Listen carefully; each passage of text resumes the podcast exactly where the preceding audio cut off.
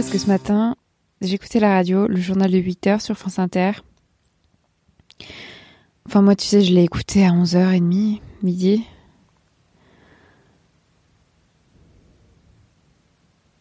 Je me réveille pas à 8 h du matin. Et la journaliste euh, Florence Paracuelos parlait de Bruno Le Maire et j'étais en train de faire des étirements à ce moment-là et j'ai rigolé. Je me suis dit, oh my god, this guy. Le ministre de l'économie et des finances sera notre invité à 8h20 pour l'interview politique.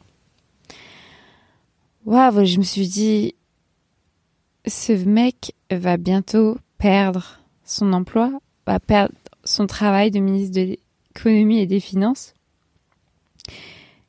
grâce à moi. Et je me suis dit, c'est, c'est fantastique. Je suis vraiment hyper puissante. Vivement qu'on ait un nouveau ministre de l'économie et des finances.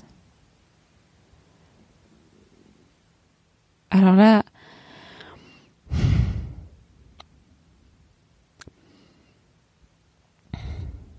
j'ai dû j'ai dû revenir sur terre et me dire non Marie, Bruno Le Maire ne va pas perdre son poste de ministre grâce à toi. Je veux dire, si tous les mecs sexistes étaient virés de leur poste de ministre, il y aurait plus grand monde au gouvernement français.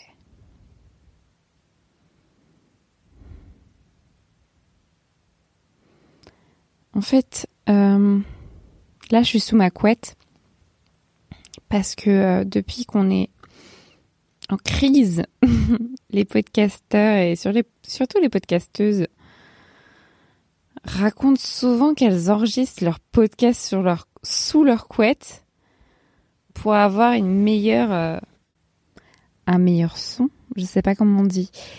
Et je me suis dit, waouh, moi qui ai toujours enregistré mes podcasts euh, dans une pièce pas du tout faite pour ça, j'ai vraiment envie d'enregistrer un podcast sous une couette. Hmm.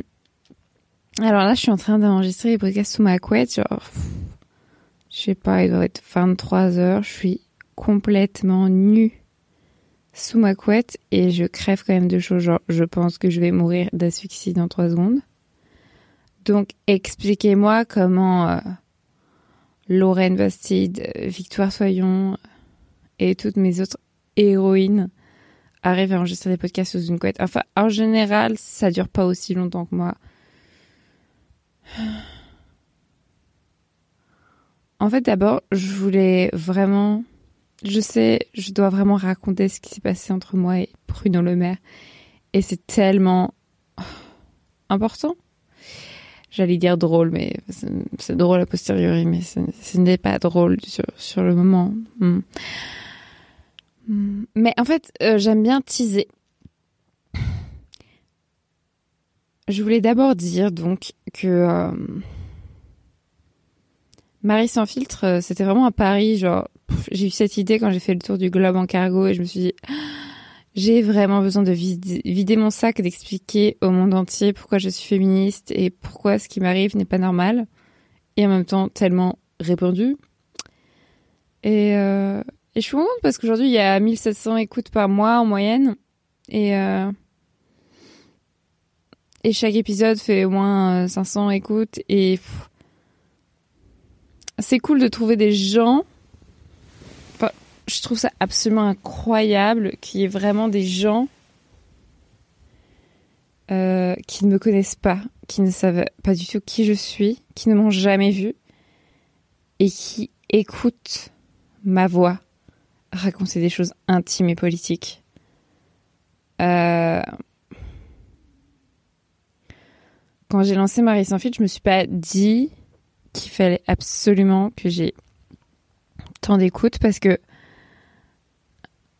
Franchement, je le fais pour moi, tu vois. Je le fais parce que j'en ai vraiment besoin. C'est une sorte de thérapie. Et je le fais pour laisser une trace. Par exemple, je crois que l'épisode qui a vraiment changé ma vie, c'est l'épisode 5, je sais, non, 4 qui s'appelle 4 ou 5 qui s'appelle Je sors avec un homme violent. Et je te conseille vraiment de l'écouter. C'est je raconte mon histoire avec un mec qui s'appelle Paul et en fait qui était violent et euh... ouais, bref, il s'appelle Paul Boulben. En fait, c'est un truc de ouf parce que dans l'épisode, je dis pas son nom. Et c'est fou parce qu'en général, je dis pas le nom de mes agresseurs parce que je veux les protéger. C'est un truc de dingue. C'est-à-dire que eux, leur but c'était de m'agresser et moi, mon but c'est de les protéger. Bref. Donc je suis sortie avec un mec qui s'appelait Paul Boulben et qui est journaliste comme moi aujourd'hui et, euh, qui était violent. Et vraiment cet épisode a changé ma vie. Enfin je dis souvent ça mais c'est vraiment un épisode hyper important parce que je me suis vraiment rendu compte que c'est en le faisant que j'ai vraiment osé mettre le mot violence conjugale dessus. Je sais pas si c'était déjà arrivé mais je trouve que ça arrive à beaucoup de victimes. C'est-à-dire qu'on on se dit non, je suis pas une victime, non, j'ai pas subi de violence conjugale, non, j'ai pas subi d'agression euh, sexuelle, non, non, je suis, je suis pas une victime. Et puis, en fait, au moment où on met un mot dessus, quel qu'il soit, il y a une sorte de déflagration. Et à partir de là, euh, ouais, c'est tellement cliché ce que je dis. non, mais tu vois, je, je...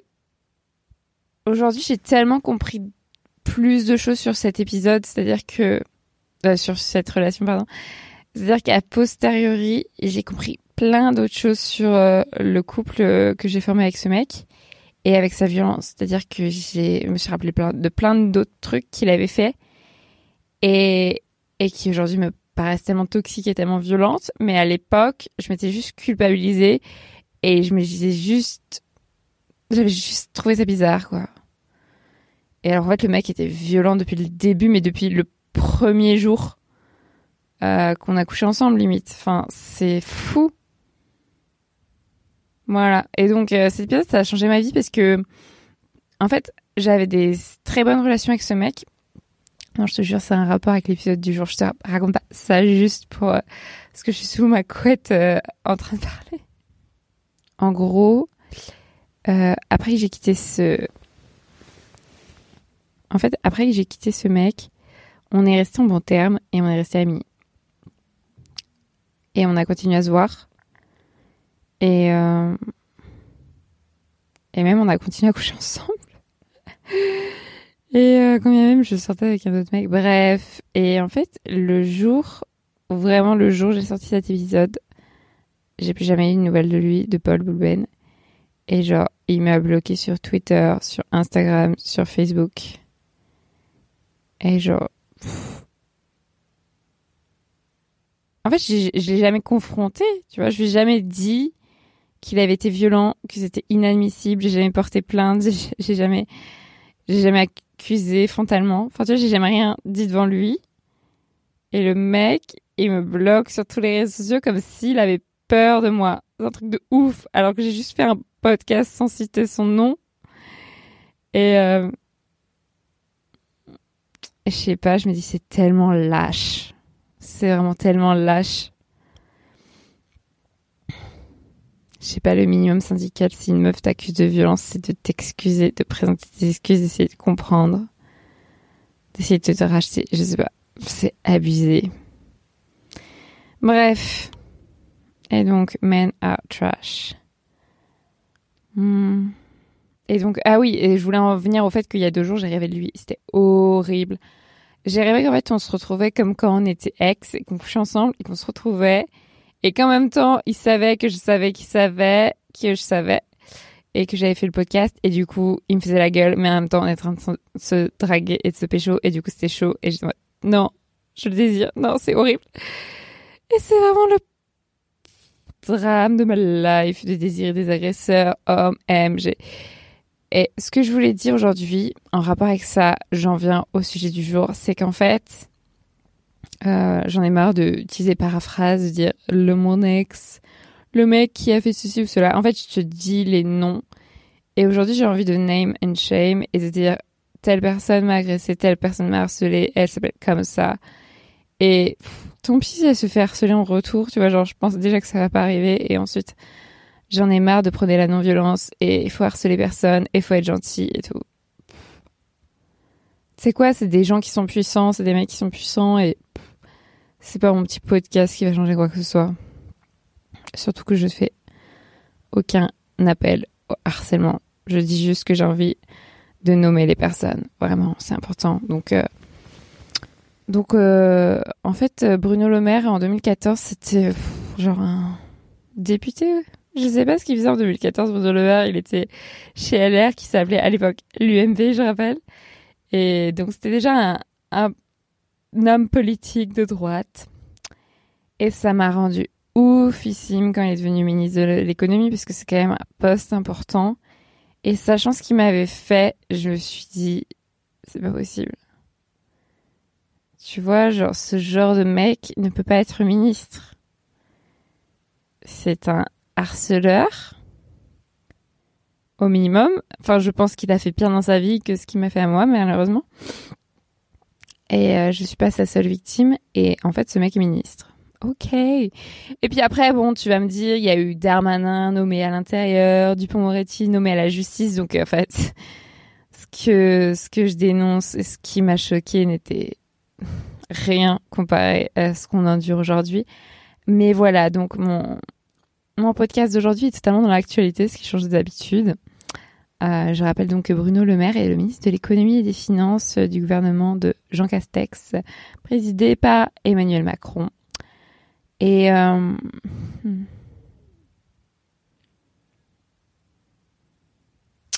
nous sommes le 27 novembre 2020, en plein second confinement, donc je pense que c'est un petit peu dans l'actualité quand même. Je vais te raconter une histoire qui est fabuleuse et qui est assez simple. Et j'avais besoin de me mettre sous ma couette pour la raconter parce que c'est tellement dur de se rappeler. Genre ça s'est passé en 2014, ça s'est passé il y a six ans. Donc, euh, remettons les choses dans leur contexte. J'ai 26 ans, donc euh, il y a 6 ans, j'avais 20 ans. En fait, je crois que j'avais même 19 ans. C'est pas possible.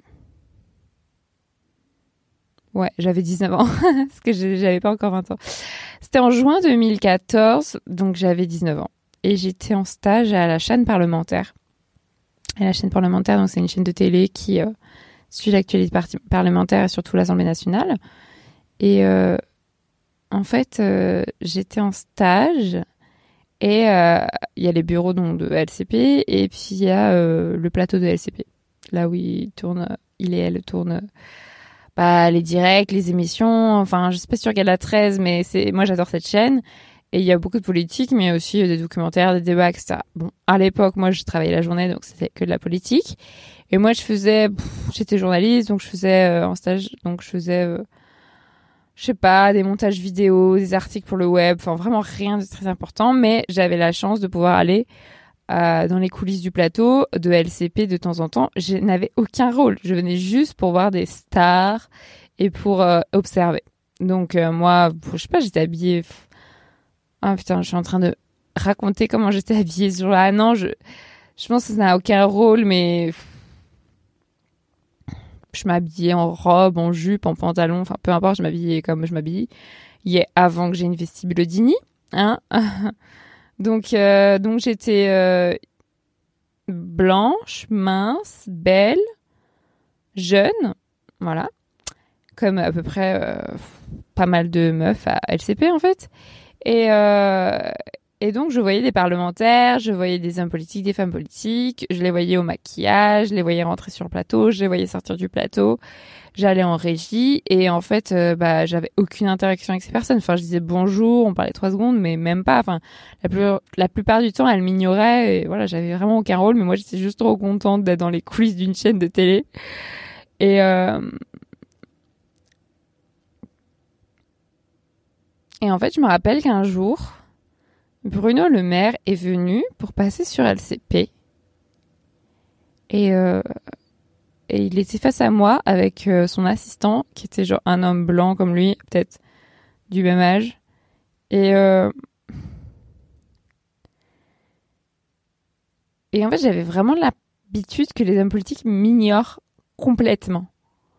Tu vois? Et là, le mec me regarde.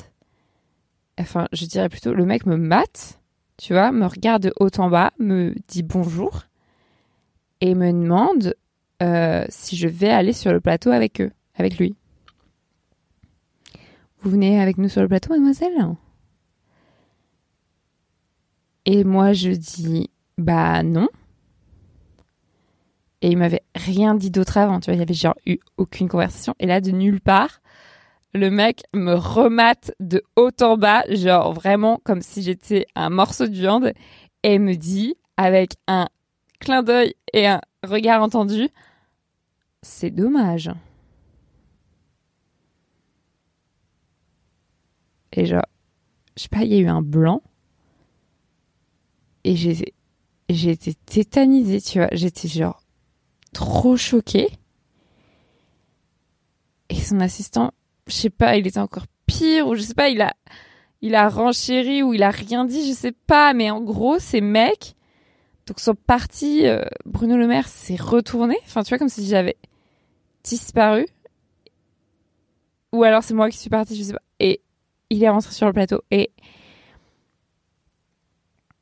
et je suis allée en régie pour, euh, pour assister à l'émission. Et je regardais, tu vois, répondre à des questions politiques hyper euh, pointues, entre guillemets. Et je me suis dit, mais c'est pas possible. Ce... Enfin, est-ce que j'ai bien entendu? Non, c'est dans ma tête. Non, mais il voulait pas dire ça. Non, mais c'était pas sexuel. Non, mais c'était pas, c'était pas en rapport avec mon physique. Non, mais quand il a dit c'est dommage, c'est parce qu'il avait envie de parler de moi avec moi de politique. C'était pas pour mater mes jambes. Non, mais non, c'est pas possible. Ah mais si en fait Bruno Le Maire vient juste de me traiter comme un objet. Il vient juste de me traiter comme un morceau de viande. Le mec à l'âge d'être mon père. Le mec, je l'ai jamais vu de ma vie et il vient de me parler comme si j'étais son esclave sexuel. Et, en fait, dans ma tête, il y avait des fils qui se touchaient pas. Je ne comprenais pas. Tu vois, je me disais, ce n'est pas possible. C'est un homme politique. Le mec, il est ici pour bosser, pour parler de politique, pour débattre, pour se vendre. Et dans les coulisses, genre deux minutes avant de rentrer sur un plateau pour parler de politique avec des journalistes, il se permet ce genre de remarques. Et là, j'étais tellement choquée. Tu sais, j'étais dégoûtée, j'étais mal à l'aise, j'étais, j'étais pas bien, j'étais vraiment, vraiment au bout de ma vie. Et, euh, et j'ai raconté ça assez, je pense, tout de suite ou hmm. Hmm. Je pense que j'ai raconté ça tout de suite ou ouais j'ai raconté ça tout de suite à mon mec donc qui était Paul Boulben le mec violent et, euh, et, il était trop choqué parce que oui bien sûr Paul Boulben est un féministe donc euh, il me défendait et, euh, et il était trop choqué en fait, c'est aussi à partir du moment où les où ce mec, où mon mec était choqué, tu vois, que que je me suis dit que c'était grave. C'est fou, hein. Parce que moi, j'en avais déjà vécu tellement du harcèlement, mais dans la rue, par des gens qui n'ont pas le même pouvoir, n'ont pas le même rôle. Et, et, et finalement, j'avais eu très peu d'échanges avec des, des hommes politiques, mais je m'attendais absolument pas à ça. Et que le fait que mon mec soit choqué et que même des années après, mon mec, euh, Paul Bouben, s'en rappelait et euh, m'a toujours dit que ça l'avait choqué.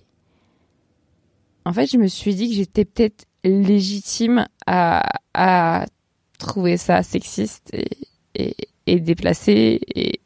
Enfin, aujourd'hui, je dirais que c'est du harcèlement sexuel parce que à partir d'une occurrence sur un lieu de travail, ce genre de remarque est totalement euh, déplacé et relève pour moi du harcèlement sexuel parce que le but c'était juste de me faire me sentir mal à l'aise et donc de m'enlever toute dignité. Euh, le but du harcèlement sexuel, c'est pas d'obtenir des faveurs sexuelles, hein, c'est pas du tout ça. C'est de mettre euh, quelqu'un en difficulté, c'est de ridiculiser une femme et de la de d'exercer du pouvoir sur elle en fait, hein, de la faire se sentir euh, la plus mal possible. Donc ça, ça a clairement marché. Donc ce mec savait pertinemment ce qu'il faisait en fait. Il était juste en train de m'humilier dans les coulisses de la de, de, de LCP pour euh, pour se valoriser lui-même, tu vois. Et euh, et en gros, je, je pouvais pas gagner à ce jeu-là parce que là j'ai dit non, je viens pas sur le plateau. Il m'a dit c'est dommage, mais si j'avais dit oui, il aurait jubilé. Enfin, tu vois, il aurait pu encore plus m'humilier sur le plateau en me matant. Enfin, je, j'avais rien à gagner dans cette histoire. C'était juste pour son ego personnel et je sais plus, sais plus où j'en étais, mais euh, je trouve ça, trouve ça tellement humiliant. Ouais, je me suis sentie vraiment humiliée. Et moins que rien, tu vois, j'étais euh, à Sciences Po, j'étais en stage en tant que journaliste. Ok, j'avais 19 ans, mais j'étais là pour taffer. J'étais sûre de moi et, enfin non, bof, sûre de moi, mais qu'on me ramène à mon statut de femme, tu vois, aussi brutalement, alors que j'avais, j'étais pas là pour ça. Je me suis sentie violentée de ouf. Et, euh, et à chaque fois que j'entends parler, je me sens violentée de ouf. Et surtout, je sais que ce mec fait ça à tout le monde. Tu vois, si s'il m'a fait ça à moi dans les coulisses de LCP, mais j'imagine même pas euh, ce qu'il a fait ailleurs. Enfin, tu vois, c'est genre ça doit être une habitude chez lui. C'était clairement pas la première fois qu'il traitait une meuf comme un objet. Donc je pense que suite à cet épisode, je vais faire un, appel à témoins pour euh, pour voir s'il y a d'autres euh, femmes, euh, même anonymement, tu vois, qui ont qui ont une expérience avec lui ou avec un autre ministre. Mais waouh, ça fait tellement du bien d'en parler. Bon, je vais sortir de cette couette parce que c'est un enfer. J'arrivais plus à respirer. Peut-être le son est moins bon quand je suis hors de ma couette, mais fuck. Donc en fait, ce qui s'est passé après ça, après ce harcèlement sexuel unique, c'est que je suis allée à la régie, que j'ai euh, mijoté mon trauma et que je suis rentrée à la rédaction de, de, LCP, que je n'ai rien dit à personne et que j'ai continué mon stage bien gentiment sans sans jamais en parler à quiconque de la rédaction. Et euh, en fait, c'est assez atroce parce que je te raconte ça, c'était il y a 6 ans. Donc en fait, j'ai oublié 95% du truc. Enfin, sachant que moi, j'ai une mémoire de merde. Donc j'aimerais bien me, me, rappeler plus, mais enfin, je me rappelle vraiment rien d'autre. Je sais pas, ça me reviendra après. Peut-être. Donc si tu as toi aussi vécu euh, une situation, mais tu vois, en fait, ce que je raconte, c'est une situation tellement anodine. C'est un truc, je sais très bien qu'on va me répondre que ça arrive tout le temps, que c'est normal, que c'est pas grave, que c'est ok. Mais en fait, non. Tu vois, quand je la raconte, cette situation, de mon point de vue, du female gaze, en fait, tu comprends vraiment que c'est malaisant et que c'est totalement euh, interdit. Enfin, tu vois, tu peux pas faire ça au travail. C'est dans un cadre du travail, ça ne peut pas se faire. C'est interdit par le code du travail. C'est du harcèlement. Et c'est humiliant et dégradant. Et donc, c'est quelque chose qui peut sembler tellement anonyme, anodine, tellement on vit ça tout le temps en tant que femme et, personne perçue comme femme. Mais en fait, euh, non. Genre, en fait, c'est ça que je veux faire avec cet épisode, c'est te dire, en gros, si toi, ou si quelqu'un vit une situation aussi anodine, mais aussi humiliante avec une personne qui a du pouvoir, euh, je pense que c'est important de le dire, quoi. un moment ou un autre, tu vois, moi, ça m'a pris six ans de faire cet épisode de podcast. J'aurais jamais osé il y a encore six mois. En fait, euh, il s'est passé tellement de trucs. Enfin, avec ce podcast, genre, j'ai pu dire que j'avais subi des violences conjugales et aujourd'hui, pour la première fois, en public, je dis le nom du mec qui m'a fait subir ces violences conjugales, Paul Boulben. Après, euh, j'ai... Hmm. Putain. J'ai été harcelée sexuellement au travail à l'agence France Presse. Il y a encore euh, un an, j'aurais été incapable de dire agence France Presse. Je disais que j'avais été harcelée sexuellement, mais je voulais même pas dire dans quelle boîte j'avais été harcelée sexuellement pour pas faire de l'ombre ou, jeter l'opprobre ou critiquer cette boîte. Et pourtant, je ne travaille pas plus là-bas depuis deux ans et ils en ont rien à foutre de moi et j'en ai rien à foutre d'eux. Pourquoi les protéger? Leur nom, tu vois Et le mec qui m'a harcelé sexuellement euh, au travail s'appelle. Ouais, non, putain, j'ai oublié son nom. Waouh, c'est l'enfer. Ah putain, c'est chaud. Bref, je te le dirai dans un prochain épisode. Mais en fait, euh, je serais capable de dire son nom. c'est juste qu'en fait, dans mon roman, j'ai changé les noms de tout le monde pour être sympa et parce que c'est un roman. Et du coup, dans mon roman, il s'appelle Charles. En vrai, il ne s'appelle absolument pas Charles. Putain, je vais peut-être le retrouver d'ici la fin de cet épisode. Bon, bref. Du coup, c'est hyper long ce processus de se dire euh, je peux nommer les personnes, je peux nommer les situations, je suis légitime et non on va pas m'attaquer en diffamation parce que j'ai fait ça aussi. Ah si, peut-être qu'on va m'attaquer en diffamation. Genre il est hautement probable que mon ex Paul Boulben m'attaque en diffamation pour les violences conjugales, que le mec de l'AFP dont je dirai le nom plus tard s'appelle Antoine Non, il s'appelle pas Antoine, il s'appelle Putain, j'ai fait un déni. Il est hautement probable que ce mec m'attaque en diffamation parce que j'ai dit qu'il m'avait harcelé sexuellement. Et il est hautement probable que Bruno Le Maire m'attaque en diffamation parce que j'ai dit qu'il m'avait harcelé sexuellement. Vu que je n'ai aucune preuve de ce que j'avance, vu qu'il n'y avait pas de témoin autre que son assistant que je ne connais pas. Et euh... ah, c'est ouf. Ah bon, ça va, dans le titre, j'ai pas mis harcèlement sexuel, j'ai mis me traite comme une femme objet. Je pense que c'est globalement euh, gentil.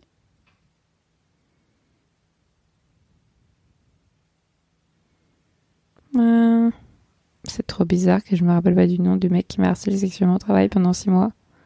Ça n'a aucun sens.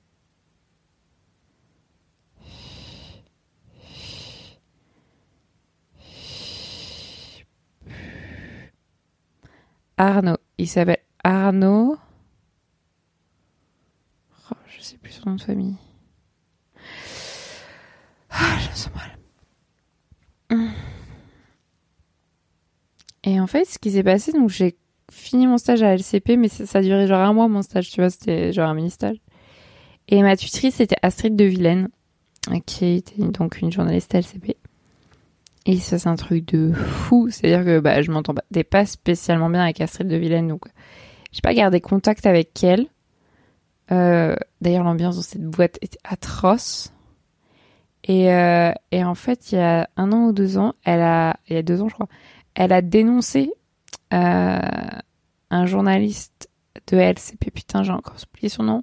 Bref, elle a dénoncé un, présentateur de LCP très connu qui euh, lui avait mis une main aux fesses. Donc il avait agressé sexuellement. Elle a porté plainte.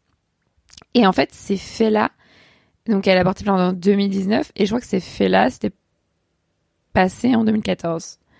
Vu que c'est, elle a porté plainte juste avant la, la prescription. Et en fait, donc ça s'est passé, Frédéric Aziza, c'est ça, elle a porté plainte contre Frédéric Aziza pour agression sexuelle. Et en fait, euh, ça s'est passé la main en fesse. En fait, en 2014, quand, enfin, l'année où je suis passée à LCP, donc c'est-à-dire qu'en fait, tout se recoupe, alors que sur le moment, on n'était pas du tout potes, féministes, ensemble et tout contre les violences.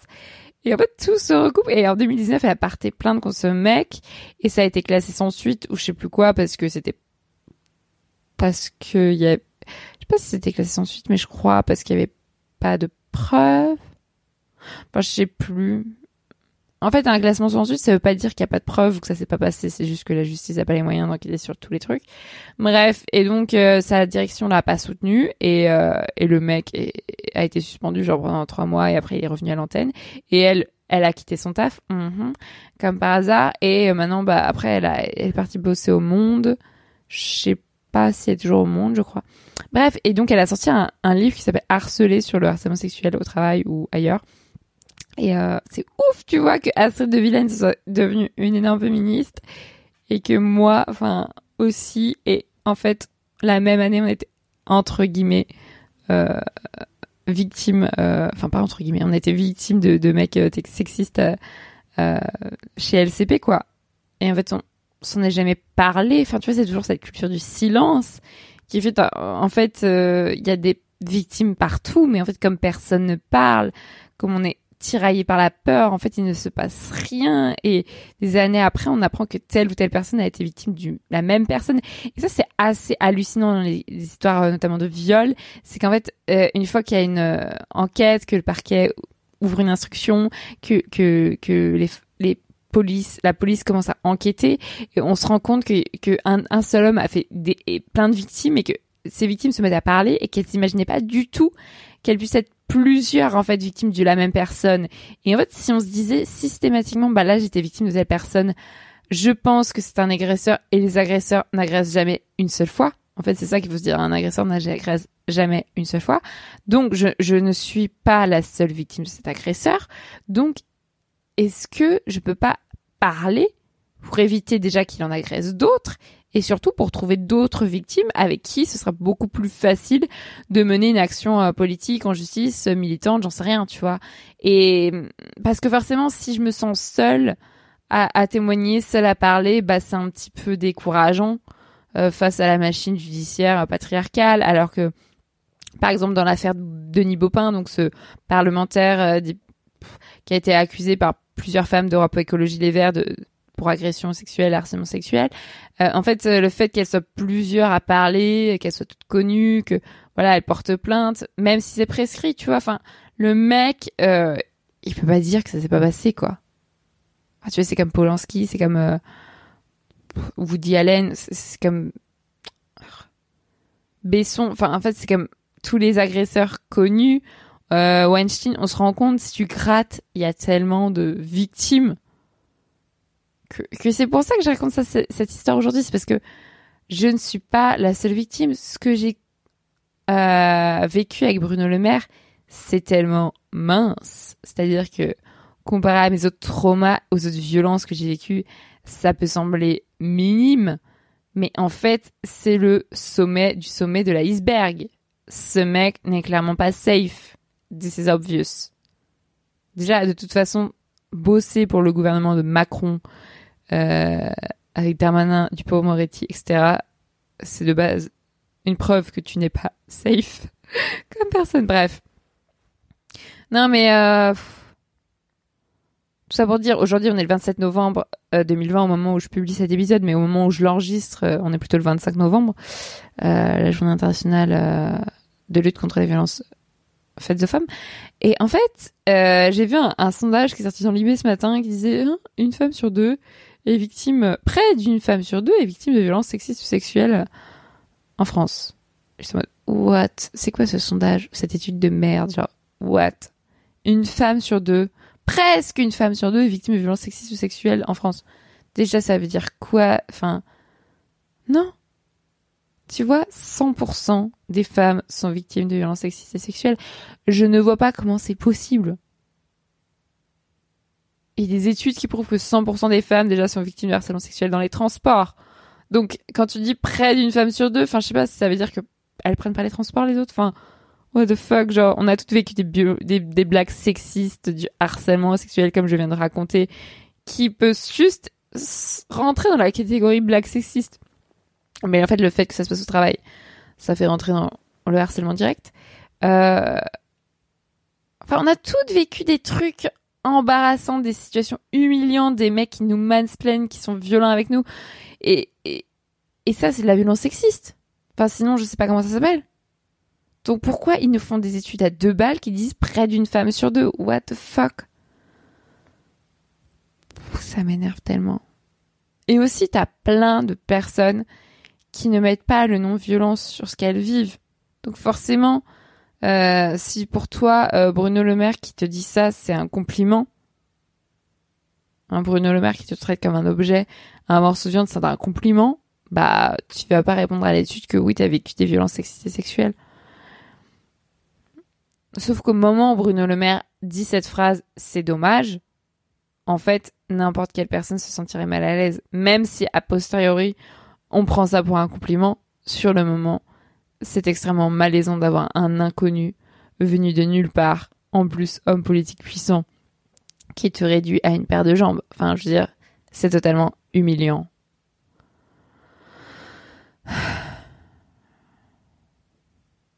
J'aurais beaucoup d'autres choses à dire, mais je ne me rappelle toujours pas du nom de famille du mec qui m'a harcelé à l'AFP. Tant mieux, hein. J'ai vraiment la grosse tête parce que je me dis, soit cet épisode va passer complètement euh, inaperçu comme tous les autres. Enfin, franchement, euh, aucun de mes épisodes n'a déclenché une guerre mondiale, une attaque en diffamation ou quoi que ce soit. Ou même du cyberharcèlement. Donc pourquoi cet épisode ferait exception? C'est ça Ferait exception Mais en fait, ça m'énerve tu vois, je me dis, si je mets un truc avec Bruno Le Maire dans le titre, c'est sûr, ce mec va devoir démissionner après-demain. Mais non, je crois qu'il nous en faudra plus. Il lui en faudra plus. Donc voilà, à partir d'aujourd'hui, je lance euh, une enquête. Je suis à la fois euh, journaliste et militante féministe, je rappelle. Donc si tu ou quelqu'un connaît des personnes qui ont vécu des situations similaires avec Bruno Le Maire ou un autre ministre, euh, si voilà, euh, je sais pas comment. Comment mobiliser, comment hum, inviter les gens, les femmes à parler parce que les personnes euh, minorisées en général à parler parce que vous faites ce que vous voulez, mais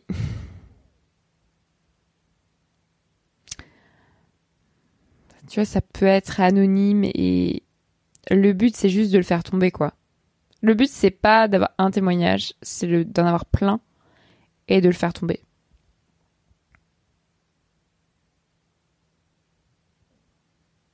Et si on me demande si c'est de la vengeance personnelle, je dirais oui.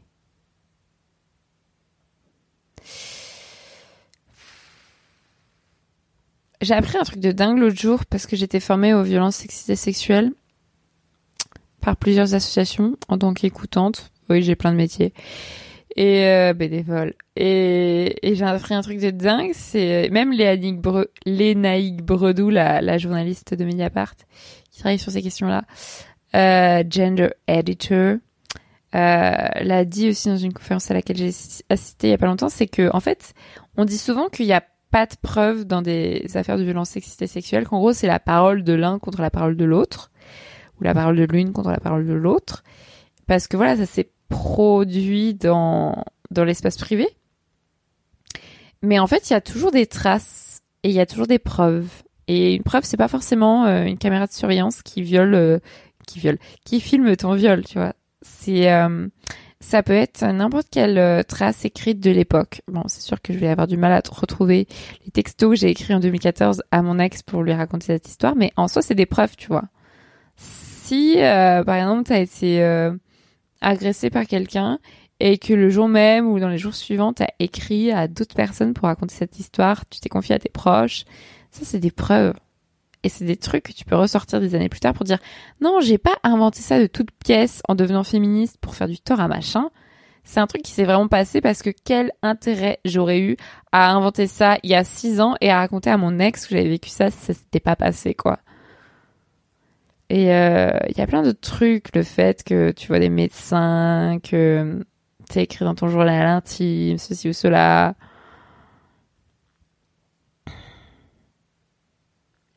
Que tu pris des, des photos. Je sais pas, il existe toujours des traces en fait des, des violences.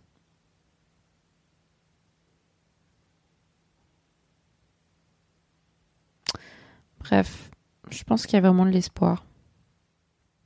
En fait, moi, je, je pense pas qu'il y ait de l'espoir euh, pour l'égalité, tu vois, d'obtenir une société dans laquelle les hommes renoncent à tous leurs privilèges, les hommes blancs, cisgenres, hétérosexuels, privilégiés. Je pense pas que ça puisse arriver de, mon vivant, euh, l'égalité et tout, mais euh, la fin du patriarcat, la fin du système capitaliste et raciste, Mais j'ai l'espoir contre les violences sexistes et sexuelles. Je pense que c'est un truc sur lequel on avance. Euh... Je sais pas pourquoi je suis optimiste parce que tu vas me dire non, il y a toujours autant de violence dans le monde, mais je sais pas. J'ai l'impression qu'on avance et j'ai l'impression que si juste une personne vit moins de violence euh, grâce à notre lutte féministe, si une personne peut se défendre grâce à notre lutte féministe, c'est comment réagir, de, de, de banalise plus la violence. Et si un agresseur arrête de violenter parce qu'il se sent menacé par la lutte féministe, oh, je me dis c'est déjà une victoire. C'est, je suis vraiment optimiste. Hmm.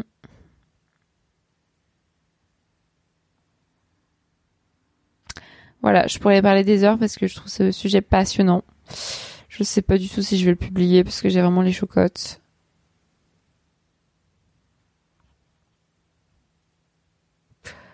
Mais je pense qu'il va rien se passer en fait. Strictement rien. Bruno Le Maire me traite comme une femme objet et il ne se passe absolument rien du tout.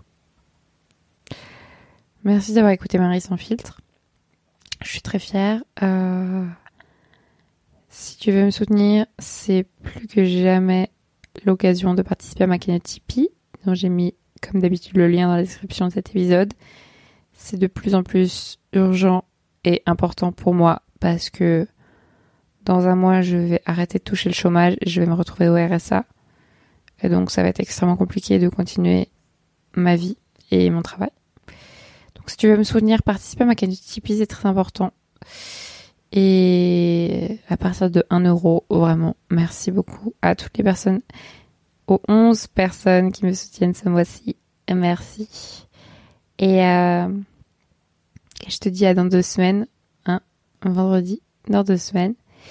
En attendant, tu peux écouter euh, Sologamy, mon autre euh, podcast sur les célibataires qui n'ont besoin de personne, qui est également disponible sur toutes les applications de podcast. Donc tu tapes euh, Sologamy. Le premier épisode euh, sur le célibat en voyage, totalement d'actualité, est déjà disponible depuis un mois. Et puis je sors dans quelques jours le deuxième épisode euh, avec ma première invitée sur le célibat au temps du, du Covid-19. Euh, donc voilà, je t'invite à découvrir Sologamy, qui est mon deuxième podcast où j'invite des personnes